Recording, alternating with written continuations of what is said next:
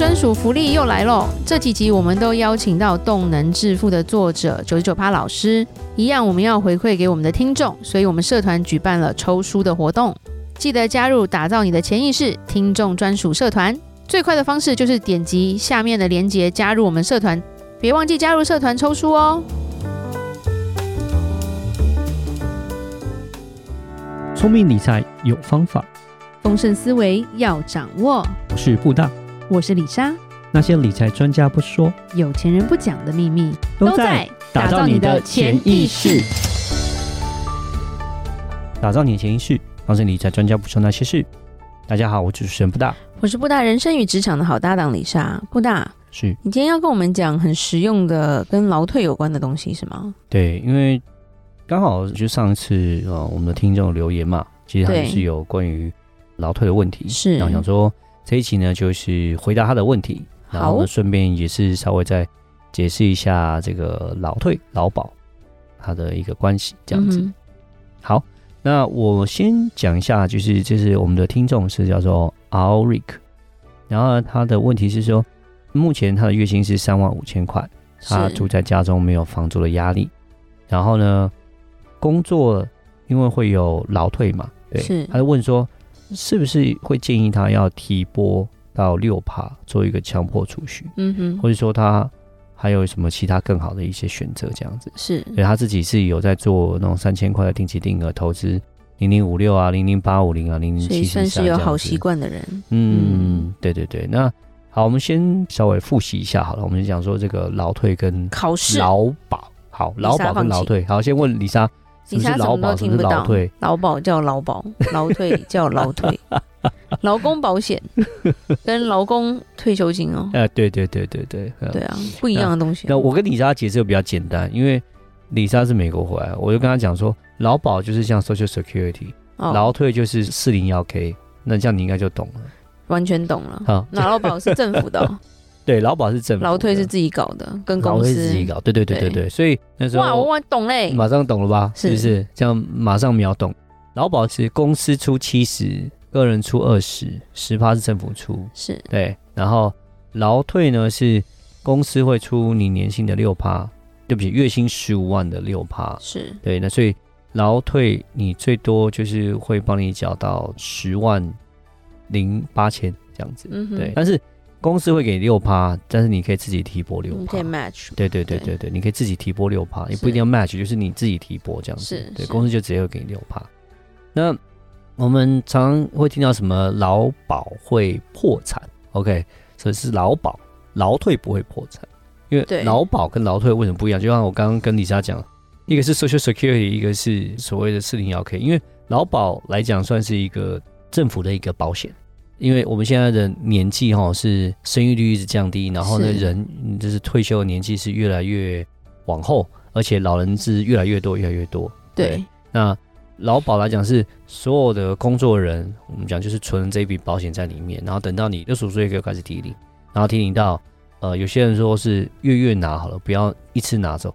月月拿就拿到你走嘛，对。那你要知道，老人家越来越多，越来越多，越来越多，活得越来越久，越来越久，越来越。其实都所以就都都不会破产。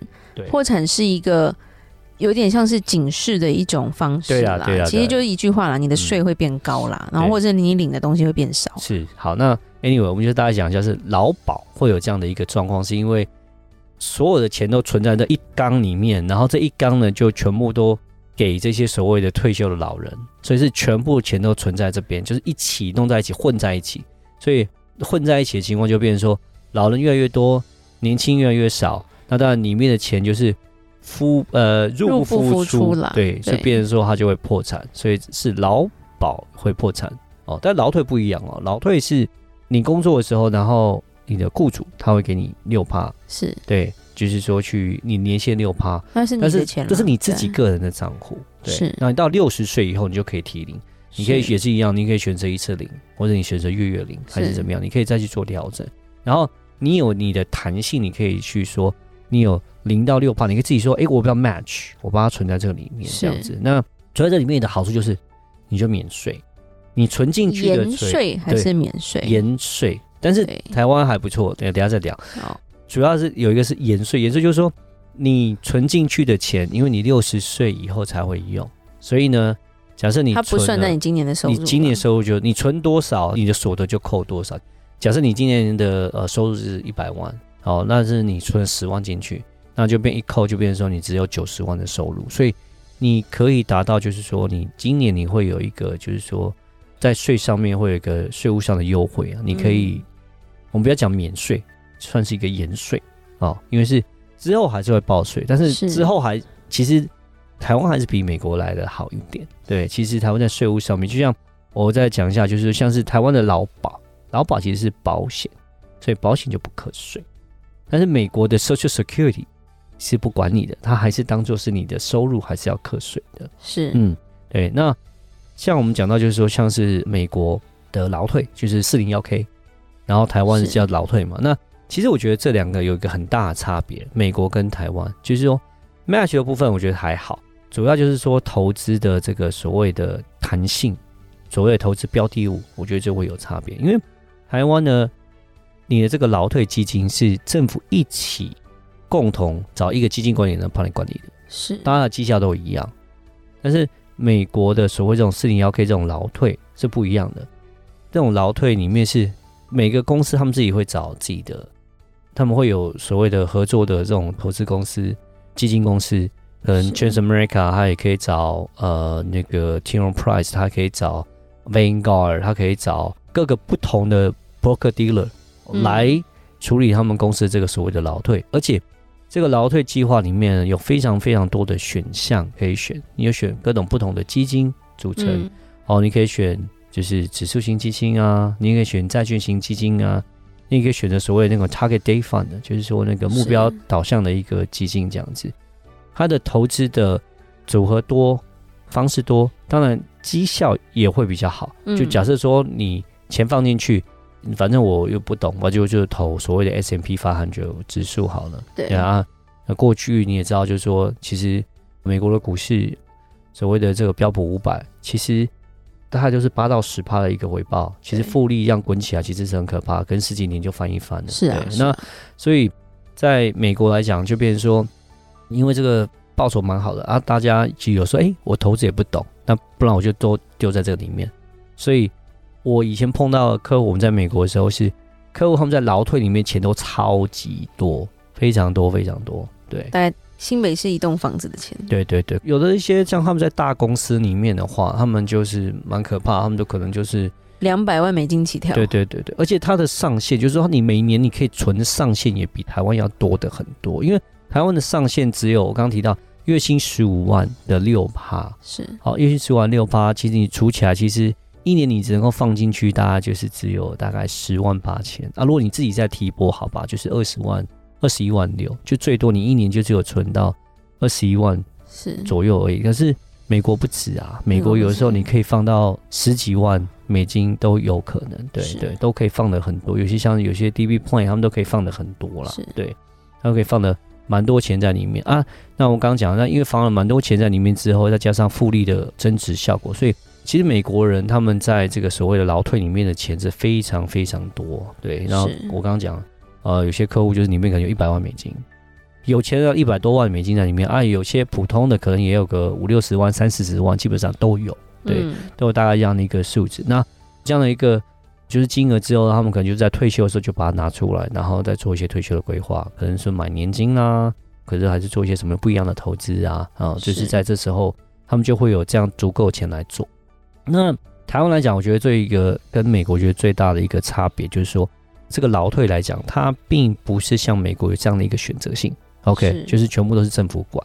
那政府管的情况呢，其实还好，还好，就是说去年跟今年，因为去年就是股市大跌嘛，对，然后国安基金有进场护盘，然后今年股市就上来了嘛，对不对？那其实里面是有所谓的劳退基金跟劳保基金在里面的，对，所以今年呢，就是因为。这样有一个所谓的去年的国安基金救场，然后呢，哎，股市上来了，今年是股市不错？所以它的表现就比较好一点。